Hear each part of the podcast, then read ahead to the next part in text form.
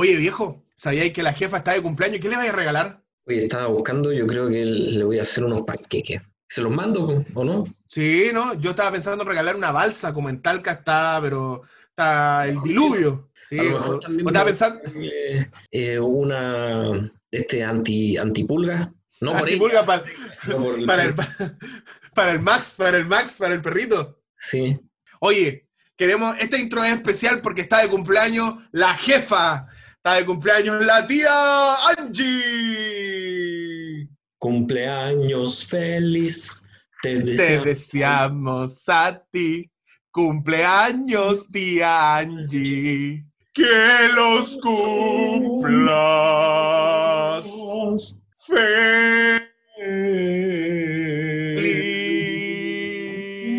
Grande tía Angie. Feliz cumpleaños. Yeah, yeah, yeah.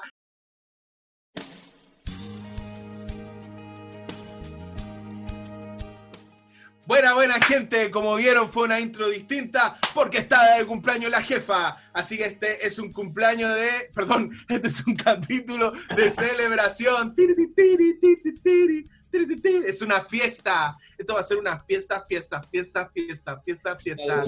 Está de cumpleaños, ¿cierto? La coordinadora, la que maneja, ¿cierto? Las redes, la que nos informa. Las redes. Amigos, tenemos. Sí, pues eh, las redes sociales y todo, así que un saludo, hablando bien en serio para la tía Angie, de parte de acá de mi amigo Víctor y mío. Eh, gracias, tía Angie, y esperamos, no vamos a revelar la cantidad de años que cumples. Así que feliz cumpleaños y amigos, si quieren saludarla, recuerden, ahí en Instagram comenten feliz cumpleaños, tía Angie, y si la quieren ver al final de temporada en un capítulo junto a nosotros.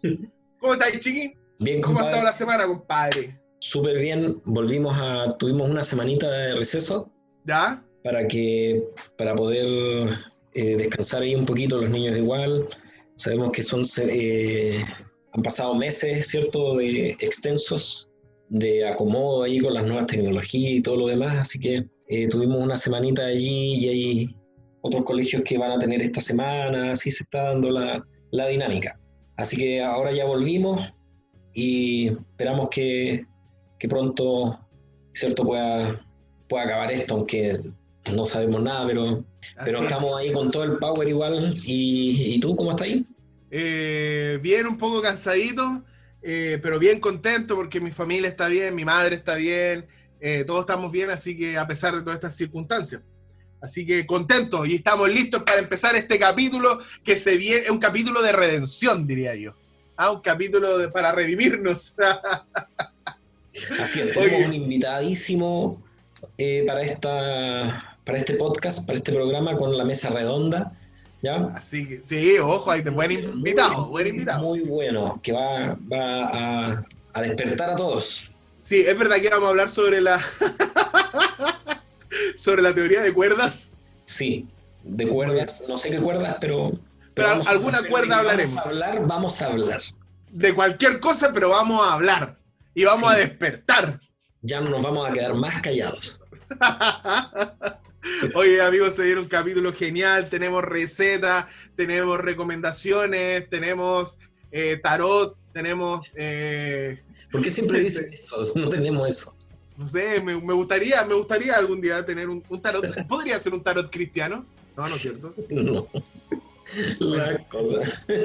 Bueno, disculpen, amigos, estoy, estoy tratando de crear algo. A veces caigo en herejías. Ah, pero Oye, ¿ya creaste algo?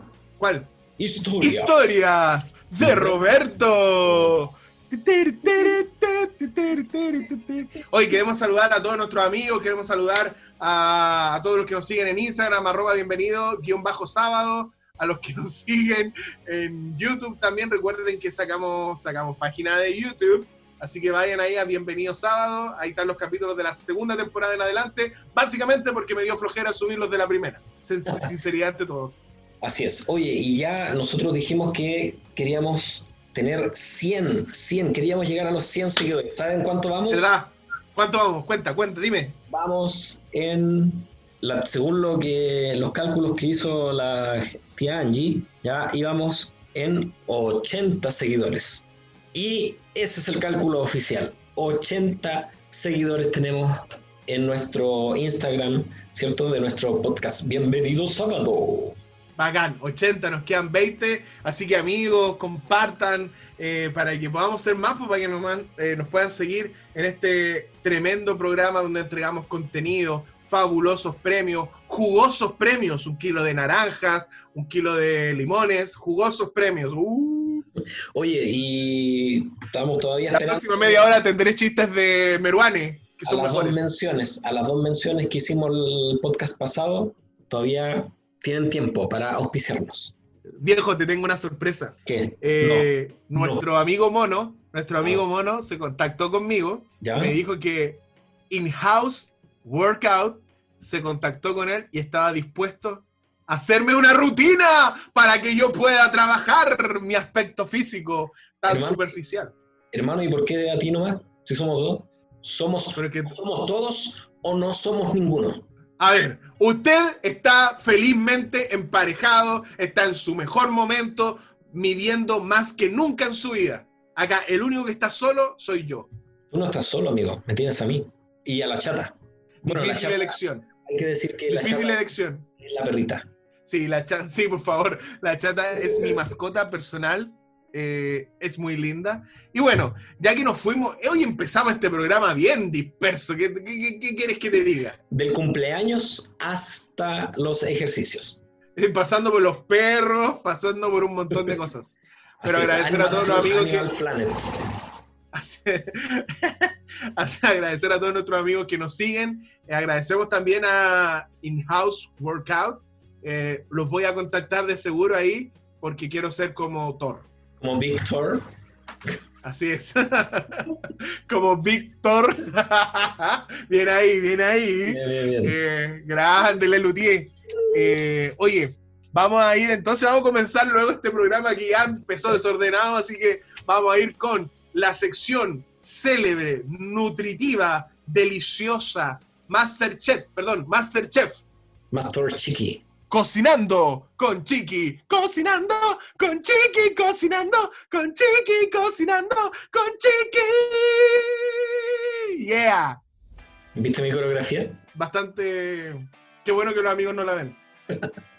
Muy bien, hoy día prepárate porque vas a tener que anotar en tu cuaderno. Yo creo que todos ya deben tener en este momento su cuadernito de receta, ¿ya?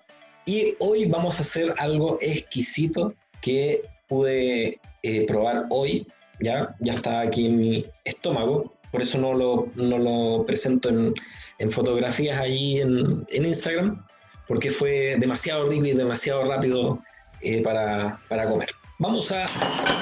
Uf, creo que me emocioné. Hermano, no se emocione tanto ahí que anda botando las cosas ahí. Boté toda la casa, me emocioné. Tiré la casa por la ventana para hacer esto. Zapallitos rellenos. La, Uy, qué rico, zapallitos rellenos, qué delicioso. Así es, sabroso. Para cuatro personas, los ingredientes son los siguientes, anótalo. Tres zapallitos italianos, ¿ya? Ya, tres zapallos italianos. Una cebolla mediana. Una cebolla. 500 gramos de carne vegetal, ¿ya? Obviamente para el que no come carne vegetal y es carnívoro, ¿cierto? Ahí usted puede agregarle la, los 500 gramos de carne molida. Lo vamos a hacer con carne vegetal. 500 gramos. Uh, ¡Aburrido! Una zanahoria, un tarro de tomates en cubo, o usted puede ahí picar el tomatito, ¿cierto? Ya. Eh, la elección, ¿verdad? Un, tarrito o si no, dos tomatitos y usted lo, corta así en cubitos. Eh, a la vez también una mm, salsa de tomates, ¿sí? los sobrecitos que vienen. ¿A cuenta? Sí, puede ser, a cuenta. Eh, mayoa, no sé, ahí usted elegirá la mejor que usted encuentre, la más barata, obviamente. Y eh, tres tazas de arroz cocido. ¿Cuál es el secreto de la abuela esta vez? de ahí vamos a decir cuál es el secreto de la abuela. Seis oh, rebanadas, eh, perdón, eh, sal, aceite. Puede agregarle un poquito de merquén para darle un poquito así de, de picardía. ¿ya? Y pimienta. Y lo más rico que va a ir ahí en ese, en ese zapallito relleno, que es el queso. Y para eso necesita seis rebanaditas de queso, que puede ser queso gauda o queso chanco. Ahí usted verá, ¿cierto?, el mejor queso que... Queso, queso chango, chango. que usted va a utilizar el queso. Usted, hijo, compre queso, queso chango. Chanco. Sí, sí, sí, es que ya, en fin. Ya, vamos a la preparación. Cocinamos los zapallitos, ¿cierto? Cinco minutos en agua hirviendo con sal, ¿ya? Ya. Cortar por la mitad, ya a lo largo, ¿cierto?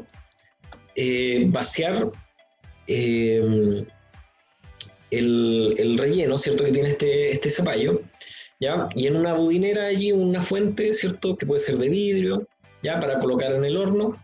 Usted allí echa, eh, vacía, ¿cierto? La salsa de tomate, ¿verdad?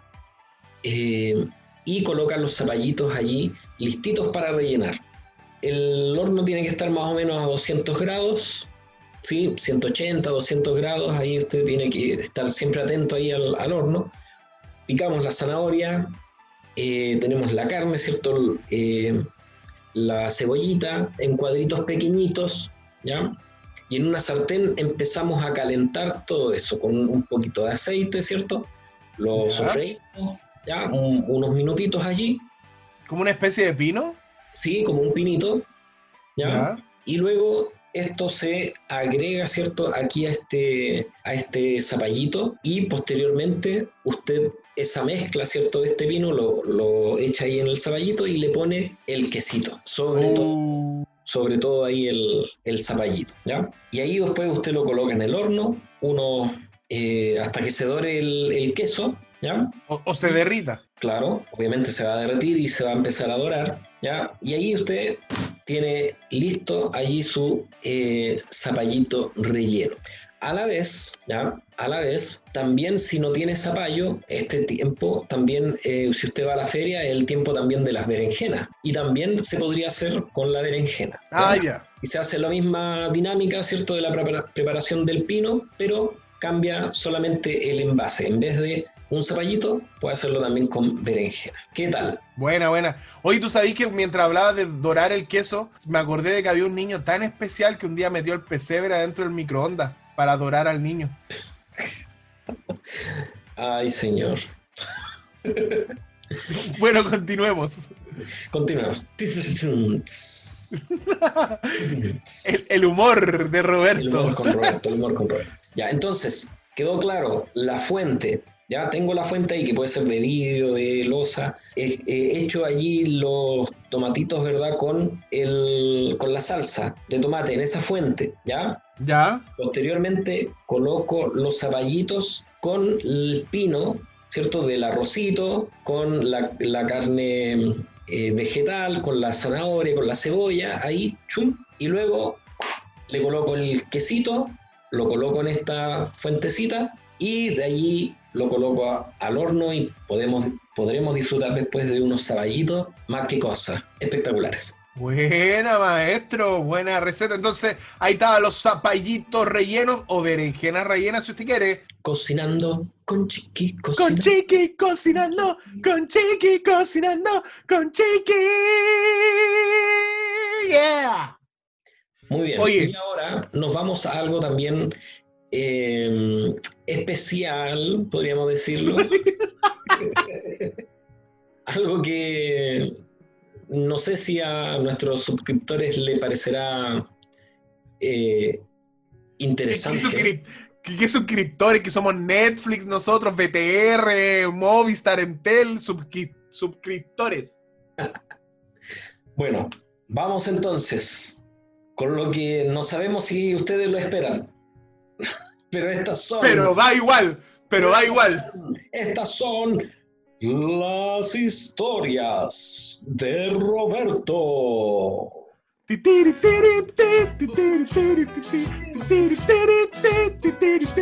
Oye, viene la mejor sección de esta segunda temporada, historias de Roberto, porque la gente lo pide, la gente lo espera. Ya fue la primera... Oye, ¿qué fue la primera historia de Roberto? Ah, de la canción.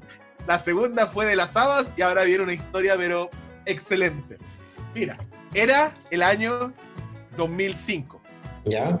No, no, no, nada que ver. Era el año 2005. Ya, pues ¿Ya? Ah, perdón, perdón, pensé que había dicho 2015, no sé por qué. Ya, era el año 2005. Yo vivía en el hogar 2, un hogar ya extinto en la Universidad Adventista. Ujú. Un, un hogar de madera antiguo.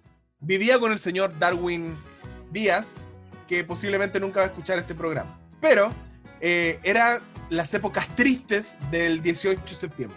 De hecho, eran vísperas del 18 de septiembre, por ende, eh, la gente era como una especie de migración de la universidad y quedábamos solo los del norte. Entonces, me acuerdo que era un día, no me acuerdo si era un día martes o lunes, lunes o martes, me acuerdo súper bien. Y eso de las 10, coloco mi toallita y me voy a duchar. Ya, en la nochecita, con agua caliente, porque a esa hora el agua salía más caliente. Voy a, acercándome a la ducha y de repente escucho que este día será inolvidable. Sentiremos verdadera amistad. Yo digo, ¿qué onda? Hay una mujer en el baño. Entonces voy corriendo donde, papi Guido, papi Guido. ¿Qué pasa, Corrales? Oiga, papi Guido, parece que hay una mujer en el baño. ¿Cómo? Mire, venga. Que este día será inolvidable. Sentiremos verdadero. Oye, ¿verdad? ¿Qué onda? ¿Y por qué hay una mujer en el baño? Encima cantando y bañándose. Ya, papi, usted tiene que entrar ahí. Sacrifíquese por el equipo. Entonces ahí el papi Guido se armó de valor y entró al baño. Y dijo, oye, disculpa, este es el baño de hombres. Sí, papi, sí soy yo. No voy a decir el nombre por respeto a esa persona. Y ahí nos dimos cuenta que él tenía la voz, el registro de contratenor. Más tirado contra alto, diría yo. Así que ahí aprendimos que tenían, porque esa persona recién había llegado a la universidad. Entonces nosotros todos pensamos que en el baño, de hecho, antes que entrara el papi no, había mucha gente alrededor y nadie quería entrar al baño porque pensaban que de verdad había una, una compañera de nosotros en el baño. Que este día será inolvidable. Pero al final era un amigo y que resultó tener el registro de contra tenor, contra alto. Así que ahí aprendimos que no hay que juzgar a las personas. Por ende, la moraleja de esta historia es bien simple. Hay que para escuchar a- uno y unos para todos. La moraleja de esta semana es hay que escuchar a Edith Aravena. Que este día será inolvidable. Sentiremos verdadera amistad. Y esa fue Historias de Roberto. Bueno, a todos los que nos siguen, si usted quiere que siga estas historias de Roberto, por favor, en Instagram, vamos a hacer un, un- una votación allí. Sí, no, puede ser. Oye, pero, pero tú estabas ahí, ¿sabes qué pasó eso, no? Sí, yo estaba, yo estaba. Que este, que este día será inolvidable. Después ya, después con el tiempo nos acostumbramos a esa hermosa voz cantando en ese hogar. Jerusalén, Jerusalén. Incluso el, el papi Guido, cuando entró, dijo: eh, Disculpe, señora. Disculpe. Señora, perdón. Ay, Bueno, sí, verdad. imágenes de- del internado, ¿no? Historias de Roberto. Ah, perdón. Historias de Roberto. ya. Hermano, que me está cambiando el nombre a la, la sección ahí. Muy bien, oye, eh, ¿qué te parece si escuchamos después de esta notable historia un poquito de música? Vamos a escuchar a Eddie Aravena. que este día será Jerusalén. No, mira, me voy a dar un lujo. Porque nosotros hacemos lo que queremos y no nos casamos con nadie y somos políticamente incorrectos. Os voy a recomendar un CD que se lanzó hace muy poco de un grupo que se llama Elevation Worship. De inmediato advierto que, es un, que si tú eres más tradicional para la música, no lo escuches porque no te va a gustar. ¿ya? Es worship contemporáneo. ¿ya?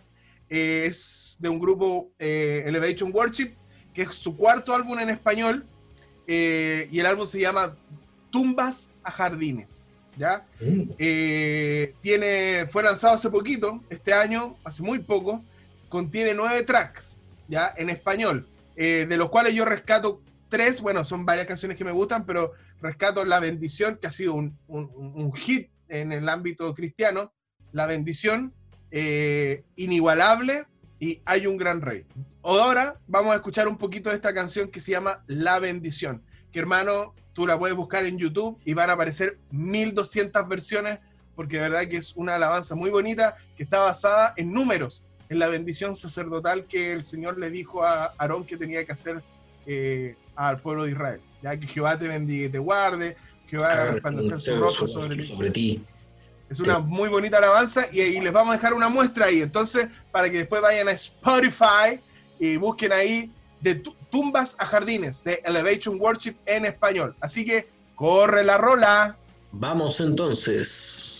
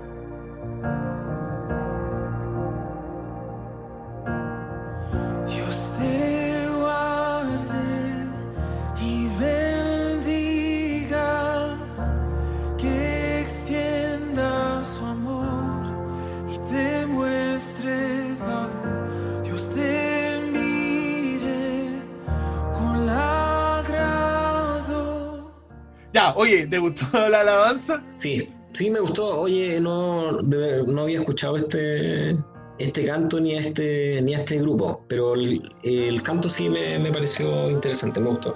Ahí entonces ahí le dejamos Tumbas a Jardines, búsquelo en Spotify o en YouTube, Elevation Worship. Muy bonita alabanza.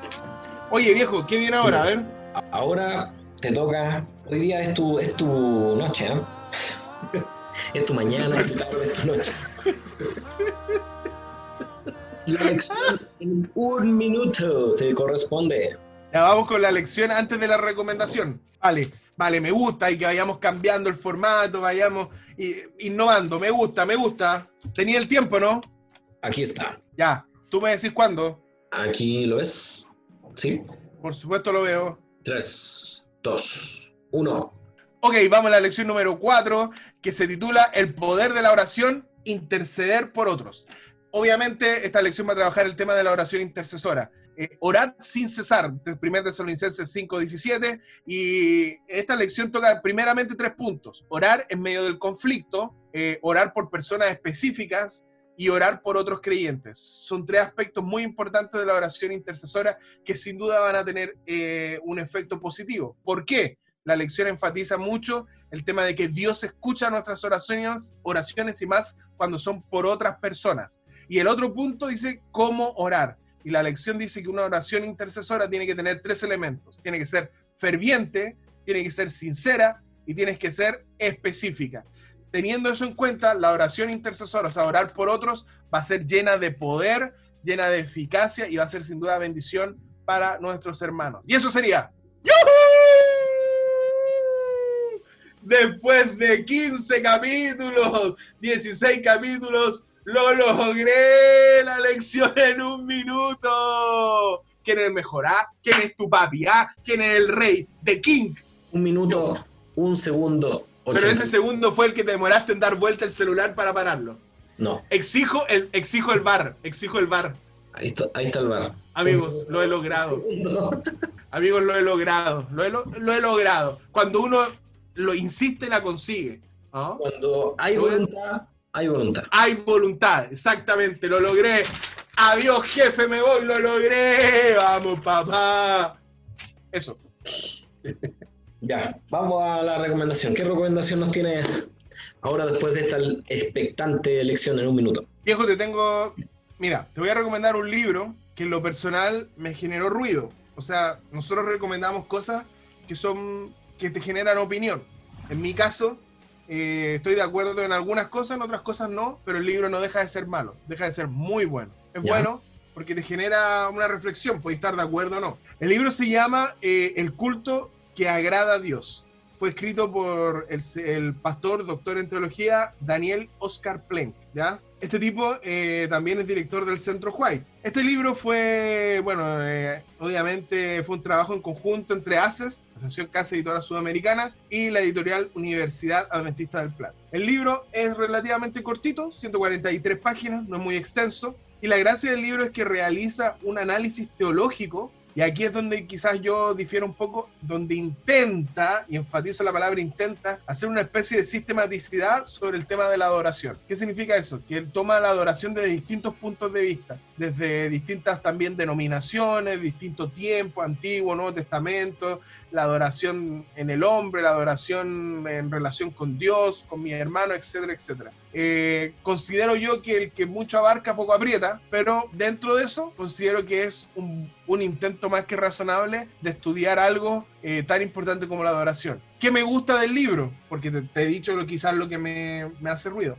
Me gusta que va más allá de los temas tradicionales como la música, los instrumentos. No, no, no. Él no se queda en eso, sino que apunta al tema de la adoración, que yo creo que es el verdadero principio que hay detrás de la música, detrás de la ofrenda, detrás de los instrumentos, detrás de cualquier cosa que nosotros podamos hacer, es la adoración. Y el libro trabaja ese tema. El culto que agrada a Dios es aquel culto que nace de una adoración sincera. Súper. y esa es mi recomendación. Se llama El culto que agrada a Dios. Muy bien. Del señor Daniel Oscar Plenk, ya para saben. que lo puedan consultar. Lean este librito, está muy bueno, tiene temas muy interesantes, ¿cierto? Para reflexionar. Eh, a, mí me lo a, mí me lo recomendó Zuluaga, Zuluaga, un buen lector.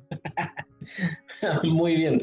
Y un saludo para nuestro amigo Zulu. Para Ricardito. Y eh, nos preparamos entonces porque se viene la mesa redonda. Así que vamos, ojo con esta, cortina de la mesa redonda. ¡Ah, papá! Así que corre cortina.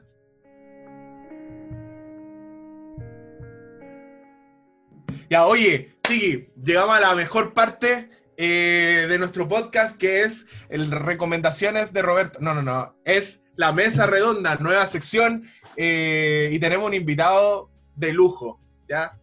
Oye, sí, eh, de, este, este, sí es de lujo, este sí es de lujo. Hemos pasado muy bien esta, este segundo capítulo y aquí estoy con mi milito. Oye, no sé si está ahí, es por el sueño, pero este es el tercer capítulo. ¿Es el tercero? Así es. Creo que debo tener mucho sueño. Sinapsis con delay. Ya, oye, Vamos, dime, a ver, ¿a quién tenemos hoy día en, para conversar un temazo? Hoy día tenemos un temazo que va a arrasar, va a sacar chispas, va, van a llegar emails reclamando, pastores borrándonos, comulgándonos de la iglesia. Así que dime, ¿a quién tenemos hoy día invitado? A ver.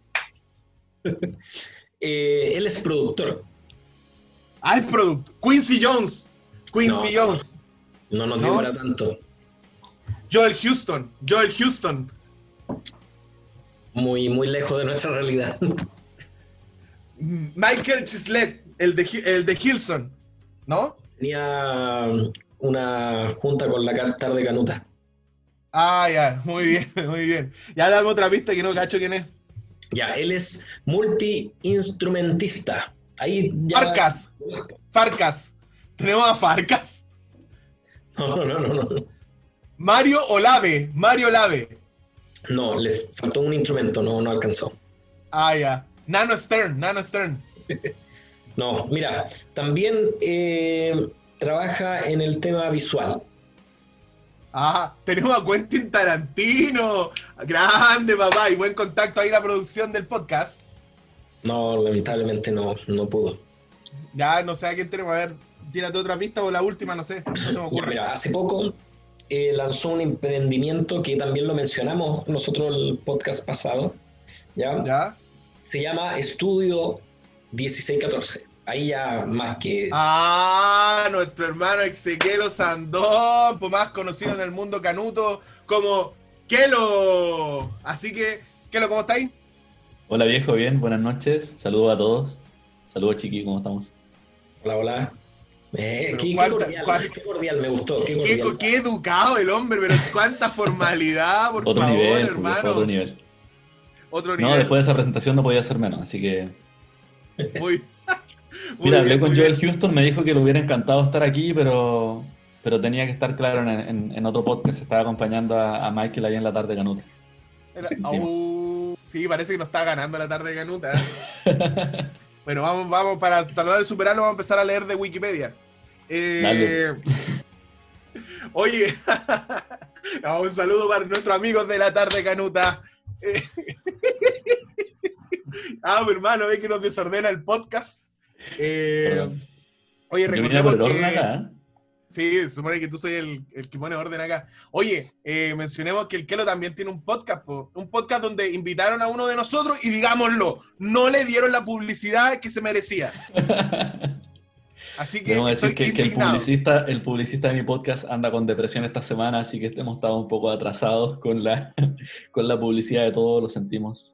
Mis más sinceras disculpas. Eh, oh, gran filósofo Roberto. el próximo capítulo va a salir tú. Como invitado del podcast pasado. De, la siguiente temporada. Oye, gracias, quiero por acompañarnos en, en, esta sección de la mesa redonda. Y bueno, eh, vamos a esperar que el Chiqui vuelva para que nos pueda pues. decir sobre qué tema vamos a, a conversar hoy día. Igual bacán así que el Chiqui haga su entrada y salida, así como le da más suspenso a la cosa. Sí, o no, como, que, no me gustó y me fui. No, pero sí. o no? Eso iba a, ver, iba a decir algo, Nacker. Oye, Chiqui, ¿qué te, ¿qué te, vamos a tratar en esta mesa redonda? A ver, compadre. Bueno, tenemos un tema muy eh, de debate ya en esta, en esta conversación, ¿cierto? En esta mesa redonda, porque resalta algo eh, importante dentro de los jóvenes. Buena, buena. Porque hemos estado hablando de los jóvenes estos últimos capítulos. Claro. Y aquí con mi amiguito, tengo un amiguito acá, por eso. Oh. Yendo para allá y para acá porque hace sus maldades. ¿Sí? Sí. Amigo, ¿por qué, tiene, ¿por qué tiene un perrito antes de continuar esto? Porque hace bien tener mascotita. A mí me han dicho que generalmente las parejas que están prontas pronta a casarse, eh, no, no es por ti, sino porque había escuchado que a veces como que adoptan un perrito. Ah, no sé. No sé dónde será esa, lógica. No sé, Freud lo, lo, lo, leí de Freud. Ah, ya muy bien. De Pilar Sordo. Volviendo, volviendo al, tema, volviendo al tema sí, vamos a hablar acerca de las nuevas iglesias y los jóvenes. ¿Ya? Es una. ¿Será una buena estrategia? Que oh, buen tema. estas nuevas iglesias para atraer a los jóvenes Oye, ¿qué hora doy mi receta? ¿Ah? Yo, traje una receta para las recetas. Y una recomendación con amor. y la lección en un minuto. Y la lección en un minuto, pero no va a decir de qué iglesia. Ah, ok. Oye, buen tema, buen tema viejo. Un tema que viene, como decías tú hace un rato, sacando chispas hace... Bueno, en realidad yo creo que eh, quizás salga en la conversa, pero los ciclos de cambio se dan siempre y son, son eso, son un ciclo. Eh, ya. Claro. Pero, Oye, pero Chiqui, eh, como tú ahí, como dirigiendo la, la, esta mesa redonda, la pregunta que yo te quería hacer era como si el tema apunta a las nuevas iglesias o nuevas formas de iglesia. Eso como que no, para poder ir ahí empezando ya esbozando alguna idea. Yo creo que a, a las nuevas iglesias. Ya a las nuevas iglesias que se están desarrollando en distintos lugares, puede ser en nuestro país y también en otros lugares del mundo, que son incluso de nuestra denominación o tal vez de otra denominación, que eh, impulsa a los jóvenes a seguir, ¿cierto?, eh, pendientes de las cosas espirituales y hay iglesias que hemos visto, ¿cierto?, o investigado que se llenan ¿verdad? De, jóvenes y, hay buena, una buena dinámica. ¿Por, qué pasa eso? Mira, yo... Eh, Roberto. Quizás quizás para, para eh, empezar este, esta conversación, yo creo que lo primero que hay que dejar en claro que es que cuando hablamos de nuevas iglesias, no estamos hablando de, iglesias distintas, que creen cosas distintas, que van en contra de los valores o los principios que como iglesia adventista nosotros aceptamos, o los principios bíblicos. Cuando hablamos de nuevas iglesias, hablamos de nuevas formas de iglesia, de reestructurar eh, una liturgia, de, hablamos de nuevas formas, nuevas estrategias. Entonces yo creo que eso es primero, pero imagínate que un hermano tradicional esté escuchando el podcast, ¿cómo? ¿No hay iglesia? Sino que estamos tratando de decir que hay ciertas iglesias como, en España está la iglesia cero, ¿Ya? que es un enfoque distinto, creen exactamente lo mismo que nosotros, eh, piensan de la misma forma que nosotros, pero lo abordan de una manera distinta, su enfoque es distinto. No sé qué piensas tú, Kelo. Eh, Sí, o sea, como tú dices, eh, la, definición va por ahí, creo yo, en, estas nuevas formas de iglesia. Eh, acá en Chile igual tenemos varias. Eh, como tú mencionabas, en España está la Iglesia Cero. Cabe destacar que la Iglesia Cero fue fundada por la Asociación General. No fue un grupo oh, de personas que dijeron, oye, hagamos una iglesia, sino que la Asociación General hizo un estudio y dijo, ya, vamos a empezar una iglesia que sea, lo, lo, dijeron ellos, no sé si, si acá quizá estará el término correcto, pero una iglesia que pueda llegar a la, sociedad postmoderna y ellos eh, tomaron gente y pusieron gente a cargo de, de, este proyecto que se llama Iglesia Cero, que creo que está en Madrid. De hecho, hay una misionera de acá de Chile que está trabajando en esa iglesia, que se fue para allá de, en estos de un año en misión o estos viajes misioneros que se hacen. Eh, y acá en Chile también tenemos varias. Eh, hace poco se ha estado fundando una en, eh, si no me equivoco, Concepción, que se llama Comunidad Red, eh, a cargo del pastor Orellana. Hoy, em, de paso, de paso, hay un. El Benja, eh, tu hermano, me ha estado mandando el link. Y ahí, no sé, Chiqui, si, tú supiste, eh, generó un revuelo uno de los temas que ellos hicieron. No me acuerdo si fue como hace dos sábados atrás. Uno que decía, haz, es una cita de San Agustín, que ama a Dios y haz lo que quieras. Oh, yo, lo, yo los vi ese post en muchos Facebook criticando desaforadamente y ni siquiera habían escuchado el tema. Ojo ahí que, es un título llamativo, es un título para, llamar la atención. ¿no? Y la verdad es que eh, las nuevas iglesias, em, yo, creo que toda iglesia que se funda o cada vez que hay, no sé, un cambio de directivo o de junta, em, hay una decisión que se toma, o vamos a seguir haciendo las cosas igual o vamos a cambiar y si vamos a cambiar, ¿por qué? Si vamos a cambiar, ¿qué vamos a cambiar? ¿Hasta qué punto vamos a cambiar? Y ahí vienen un montón de otras discusiones porque eh, no es tan común el sentido común en el sentido de, de, por ejemplo, si uno dice, ah, ¿qué es lo que nos hace adventistas? Nos hace adventistas, eh, que es súper difícil no meterse en la pata de los caballos, nos hace adventistas el no bañarse o el no, o el no cocinar el sábado y el cocinar el viernes nos hace eso de adventistas. Entonces, si es, si es eso la esencia del adventismo, entonces todos tenemos que hacer eso igual. Y eso no se puede cambiar porque es un principio. Si alguna persona cree que es un principio. Eh, entonces ahí viene un montón de discusiones. Ahora, ¿qué pasa si a la escuela sabática ya no la llamamos escuela sabática? La llamamos grupo de estudio, por ejemplo. mañana reflexiva. Mañana de reflexión. Eh, pero usamos el mismo folleto y la misma temática, solo que le, damos un, un, un envase distinto. ¿Deja de ser la escuela sabática? Dejamos de ser adventistas por no decir la escuela sabática. Entonces, ese montón de discusiones que se hacen, se realizan siempre. Yo creo que eh, hablando del tema de los jóvenes, eh, una vez leyendo al respecto de esto, decía que la iglesia que tienes ahora, piensa en tu iglesia eh, local donde tú asistes, es la iglesia perfecta para tener la gente que tiene. Es decir, si tú estás diciendo, ah, no, es que mi iglesia, por ejemplo, no hay jóvenes, o en mi iglesia, no sé, no hay niños, no hay, no hay familias con niños. La iglesia que estás teniendo es, la iglesia perfecta, con el método perfecto para tener una iglesia sin niños o sin jóvenes o sin tercera edad, eh, sin hombres, sin mujeres, eh, porque eso es lo que tú estás poniendo, es como una, un, anzuelo, una carnada en un anzuelo, tú pescas lo que, lo que estás tratando de pescar, independientemente de, lo, de que si lo hagas de manera consciente o inconsciente. Ya, claro. Sí, pues igual, igual llama la atención que que hay gente que yo lo estaba pensando y le di harta vuelta al tema porque eh, es interesante que hay, por ejemplo, hay directores de jóvenes, cuando son más adultos, que consideran que el joven tiene que adaptarse a su sistema o a como él ve que debieran ser los jóvenes. Me explico. Como que la iglesia funciona que el joven tiene que adaptarse al estilo, a las normas, y al, no, no a las normas, porque somos todos cristianos, sino al, ritmo, el que corre la iglesia vista por los adultos, ¿cachai? Y a veces eso igual como que hace que el, joven se quede como un poco más atrás, vaya como, y sabéis que al final de tanto que se quedó atrás, dije, no, sabéis que mejor, mejor no sigo corriendo. Entonces me llama la atención porque no sé, pues, no sé si le han pasado a ustedes que hay muchos jóvenes, eh, hay, por ejemplo, a veces los directores de jóvenes eh, traen a un, no sé, a X hermano a, tomar un tema y dicen, oye, potente el sermón, potente el tema en la ciudad de jóvenes, qué potente sociedad de jóvenes. Y tú miráis al lado y no hay ningún joven. O sea que el programa o la forma que ellos tenían visto el programa era para, para ellos y estaba hecho desde su perspectiva. Pero si ellos fueran capaces de mirar más eh, simétricamente, o sea, a la altura del joven, te darías cuenta que hay algo que no están haciendo o que no estamos haciendo porque por algo no están los jóvenes. Sí. No sé qué...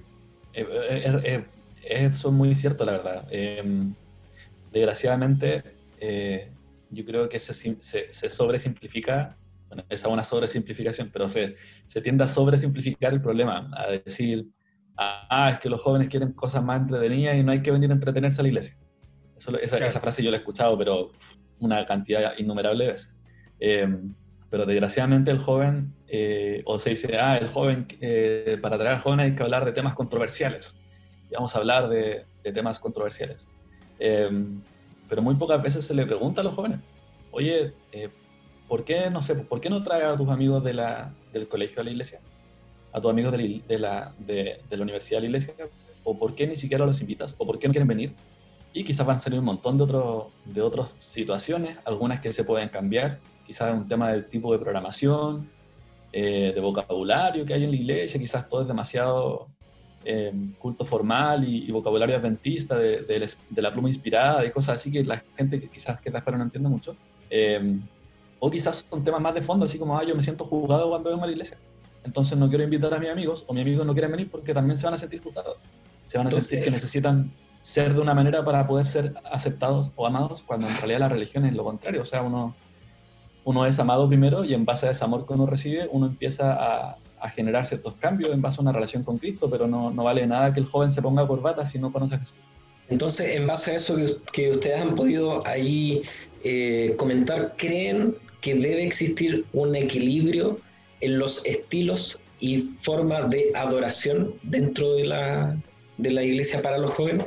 O sea, yo creo que sí, yo creo que eh, gracias a Dios, gracias quizás a algunos jóvenes que en algún momento eh, decidieron dar la lucha, yo creo que sí, yo creo que hemos mejorado bastante el tema de la alabanza. La alabanza ahora ocupa un lugar importante. Gracias a Dios, en, en algunas iglesias ya hablamos de momentos de alabanza y no de vamos a cantar un corito para comenzar y vamos a cantar un corito para terminar, sino estamos dándole ya un énfasis distinto. Pero el problema es muy bien lo que tú dices, o sea, ¿cuál es el punto de equilibrio? Porque si yo quiero estar, no sé, eh, yo siempre he escuchado, y no, no, no lo he escuchado de, de, iglesias adventistas, sino, por ejemplo, lo he escuchado de, de, de, tipos como, no sé, de Elevation Worship, Hilson, que dice que la alabanza, los momentos de alabanza, son una herramienta para preparar el espíritu para la exposición de la palabra. O sea, lo que ellos entiendan como exposición de la palabra. Entonces, eh, ¿por qué te menciono esto? Porque si yo estoy media hora, una hora cantando y después hablo 10 minutos de la palabra de Dios, igual también es como irse al otro lado de la línea. Si al final hay que entender que dentro de un culto, nos guste o no nos guste la palabra, y cómo, bueno, eso puede variar de cómo la, exponemos, pero el estudio de la Biblia eh, es lo importante. Entonces la alabanza tiene que ir en función de eso. Ahora, tres, cuatro alabanzas, eh, es genial, pero el problema es que también a veces necesitamos estar ahí, porque a veces no vamos a estar alabando al Señor toda la jornada, todo el culto, y se nos va a olvidar quizás la palabra o la palabra pasar a un segundo, a un segundo plano. A mí me gusta mucho eh, ver el tema de, yo te lo recomendé y lo recomendamos acá también, que es la iglesia de Forest City, cómo ha tratado de combinar un poco el tema de la alabanza, la alabanza en pro del culto. Pero el, la exposición de la palabra tiene su centro y es el principal eh, eh, parte del culto divino. Y eso debería ser, ser así. Pero yo creo que es necesario y ya esto a nivel quizás como iglesia adventista, dar un énfasis a la alabanza. Y la alabanza en estas nuevas iglesias que son que están creadas para atraer a los jóvenes, te guste o no te guste, la alabanza es un gancho súper importante. La alabanza es como una forma súper potente para, para, atraer a los jóvenes. No sé qué pensáis tú, Kelo. Sí, eh, em, bueno, mira, yo trabajé eh, por, que habrán sido 7, 8 años, eh, desde que se fundó la Iglesia Juvenil aquí en Antofagasta, em, en, el equipo de, liderazgo de esa iglesia. Y la verdad tuvimos jóvenes que de repente no les gustaba la alabanza y querían, por más quizás que uno pueda decir, oye, pero qué raro que, a un joven no le guste la, la, música worship contemporánea, por decirlo así. Eh, no, pues ellos querían himnos o querían la liturgia eh, más, entre comillas, tradicional, eh, por motivos X. Y yo creo que es importante reconocer, y me gusta mucho este ejemplo que pone una doctora cuando habla de esto, el, la paloma o el gorrión o el halcón no le dice a otra especie de pájaro cómo debe cantarle a Dios. Cada pájaro canta ah, con la voz que, ese, que, recibió de Dios, con, con la manera de, adorar que Dios le dio. Eh, y creo que nuestra iglesia debe caminar, y ha estado avanzando para allá, pero debe caminar a un espacio de, de unidad en la diversidad. De decir, eh, ya aquí a, nosotros, eh, cierto grupo de iglesias o cierto grupo de hermanos, hoy a nosotros nos, nos eleva a escuchar cuartetos a capela. Y creemos que esa música para nosotros es la que, la que eleva, la que alaba a Dios, nosotros queremos usar esa música para conectarnos con Dios. Y otro grupo puede decir, oye, a mí me gusta la música instrumental de trompeta. Eso no, yo siento ahí que el Señor me habla cuando escucho esa música. Otro grupo le puede gustar una banda o, un coro. Em, pero creo que es complicado cuando uno empieza a, a, tratar de aplicar lo que a mí me sirve a los demás. O a creer que si es que Dios me habló a través de este tipo de música, Dios no puede hablarle a nadie más a través de ningún otro tipo de música. Entonces, hay jóvenes que son muy tradicionales eh, por su crianza, por X motivo, y eh, ya yo creo que debe haber equilibrio hasta cierto punto, en el sentido de que em, debe haber tolerancia en la iglesia. Cuando pasa un, niñito chico, por ejemplo, a hacer una parte especial y obviamente no se le entiende nada la letra porque tiene, no sé, tres años, y toda la iglesia babeando ahí, sacándole fotos, grabando al, al niñito, a la niñita porque está cantando y es súper chocho porque es parte de la comunidad, es parte de nuestra comunidad, entonces se tolera eso. Eh, o se acepta, se, se, motiva incluso eso. Em, entonces creo que es importante que haya equilibrio y no forzar, a veces, no, no por ser una iglesia hecha para jóvenes, tiene que tocar eh, música eh, contemporánea de worship. Puede haber una iglesia para jóvenes que quizás a esos jóvenes les gustan los himnos. Y pasa mucho, por ejemplo, si, si tú empiezas a revisar iglesias adventistas en la zona más norte, incluso la parte altiplánica, eh, a, los jóvenes les gusta su himno y les gusta cantar himnos con piano, que es como lo más tradicional, entre comillas, que hay, pero a ellos les gusta. Y no deberían por qué decir, no, porque ustedes son jóvenes, entonces ustedes tienen que cantar canciones de Gilson. No, si a ellos les gusta eso, y si entre ellos se maneja así, ahora si es que ellos empiezan a ir a otra iglesia a decir, oye, tú porque escuchas esta otra música, eres pecador o eres, eh, no sé, sacrilegio, eh, ahí yo creo que, que cae, caemos en, un error. Yo hace debe poco... haber un equilibrio y se debe buscar, disculpa, lo último en... no te eh, disculpo, te disculpo. Gracias. gracias por aceptar la disculpa. Eh, se debe buscar que, que, la música que se ocupe, la adoración que se ocupe, la longitud del culto que se ocupe, eh, la escenografía que se ocupe, la ropa que se ocupe, sea ojalá no un impedimento para la gente que va para allá. Y eso va a cambiar dependiendo del grupo, de la cultura, de, de, la gente a la que estás tratando el caso. Yo hace poco leí un libro que es de título muy sugerente, que se llama El libre mercado eclesiástico. Eh, y apunta a que, a que nosotros, por ejemplo, en el ámbito educacional tenemos una gran variedad de, colegios para elegir. Pues yo quiero que mi hijo sea, no sé, eh, bueno, cualquiera puede ser un buen alumno, pero se entienda lo que digo, o sea, que lo preparen bien para, no sé, para la PSU. O si yo quiero que mi hijo se desarrolle más en el ámbito artístico, voy a buscar un, colegio un colegio que, vaya por ese lado. Eh, y este autor planteaba que en, en, la iglesia también hay distintas iglesias. Dentro del ámbito adventista hay iglesias que son más tradicionales porque la membresía tiene cierta edad y, tienen, tienen otro enfoque súper tradicional.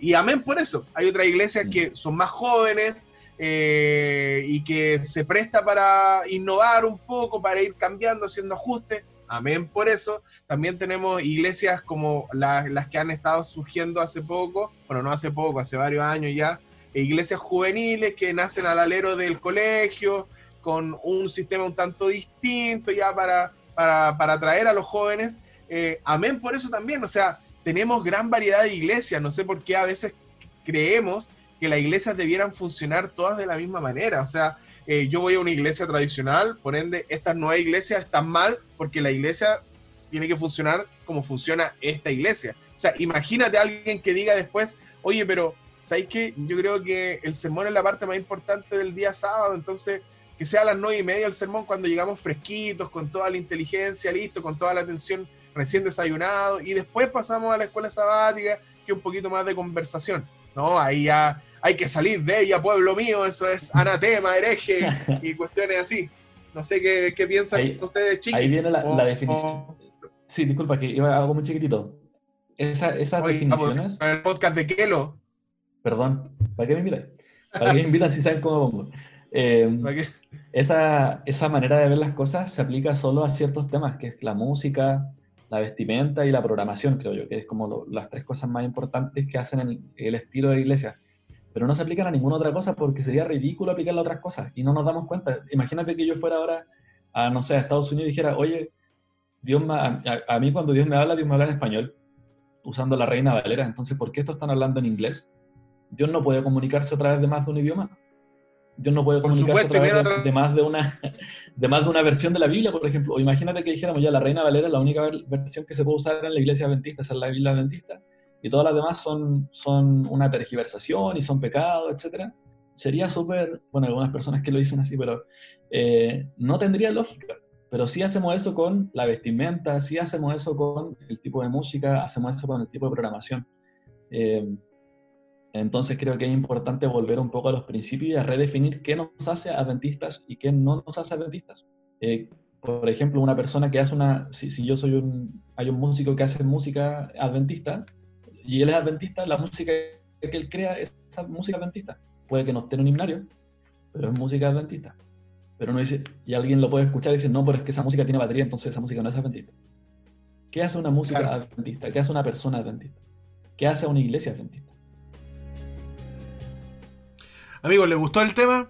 El tema estuvo muy bueno y el invitado también tiene mucho que decir. Uh, si yo les contara todo lo que hablamos. Así que, por lo mismo, esta es la primera parte de este capítulo. La segunda parte de esta mesa redonda el próximo viernes a la misma hora y por, iba a decir el mismo canal, pero por Spotify. Así que no se lo pierdan la segunda parte con nuestro amigo Kelo de esta profundísima mesa redonda. Así que nada más que decir. Muchas gracias por acompañarnos. Eh, los esperamos el próximo viernes y ¡Amenla! Chao amigos, que estén muy bien. Chao, chao.